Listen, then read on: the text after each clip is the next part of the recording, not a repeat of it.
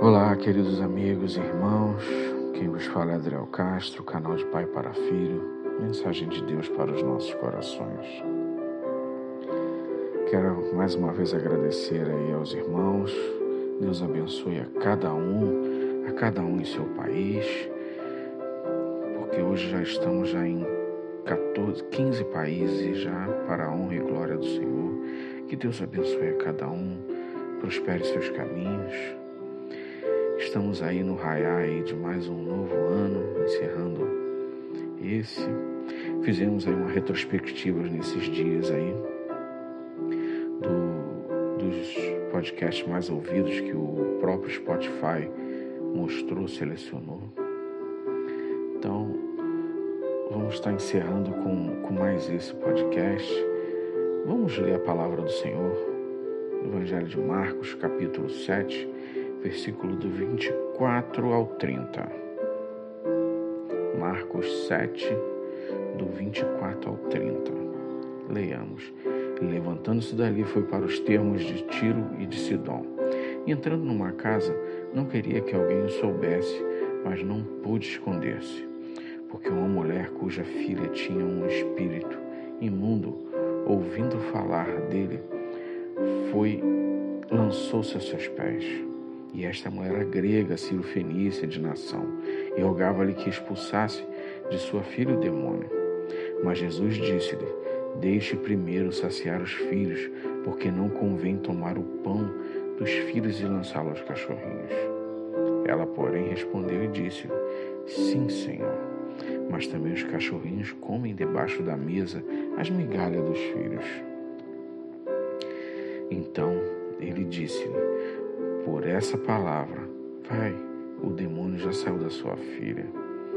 E indo ela para sua casa, achou a filha deitada sobre a cama e que o demônio já tinha saído.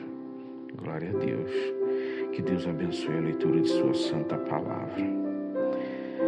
Meus irmãos, minhas irmãs, olha o aprendizado que Jesus está nos dando com a fé dessa mulher.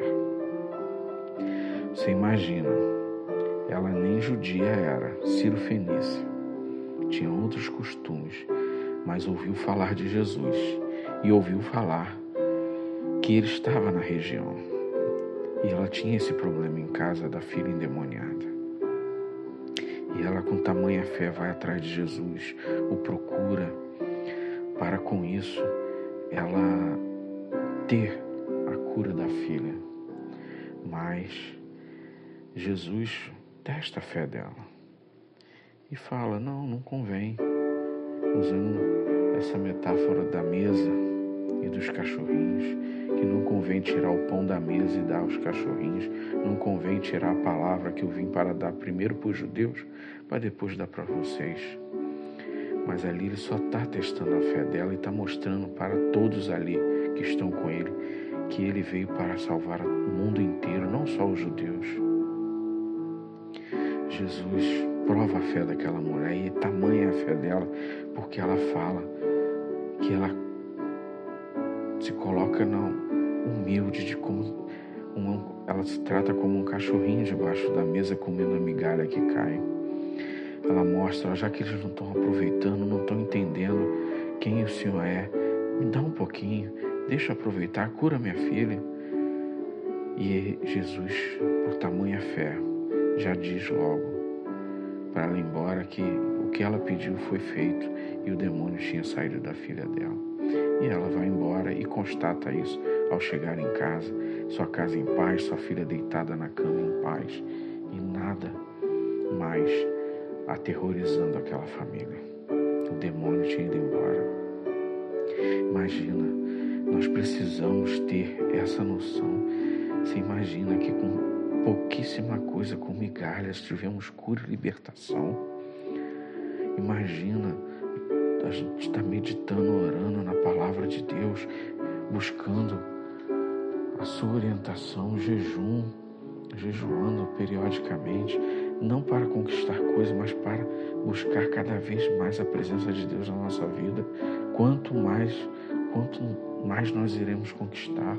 Estou falando só de bens materiais, não falando de vida, vida em abundância, vida feliz, vida alegre, saúde, paz, tranquilidade. Que esse ano possamos ter essa visão, a visão de buscar a plenitude do Espírito Santo de Deus a cada dia, já começando já de agora. Não vamos esperar começar o ano, mas vamos terminar já com esse propósito e começar com esse propósito novo ano. Que cada um de nós possamos buscar a plenitude do Espírito Santo de Deus para que possamos ver maravilhas acontecer através de nós, em nós e através de nós. Que possamos ter um ano abençoado, um ano de prosperidade para todos vocês em cada país que estão. Que Deus abençoe os dirigentes das nações onde os irmãos estão, para que vocês tenham vida tranquila e de paz, e que no nosso Brasil também possamos ter vida tranquila e de paz. Que Deus abençoe a cada um, abençoe sua família, que Deus prospere seus caminhos, que nada venha lhe faltar, mas tenhamos essa certeza, como essa mulher teve, de buscar.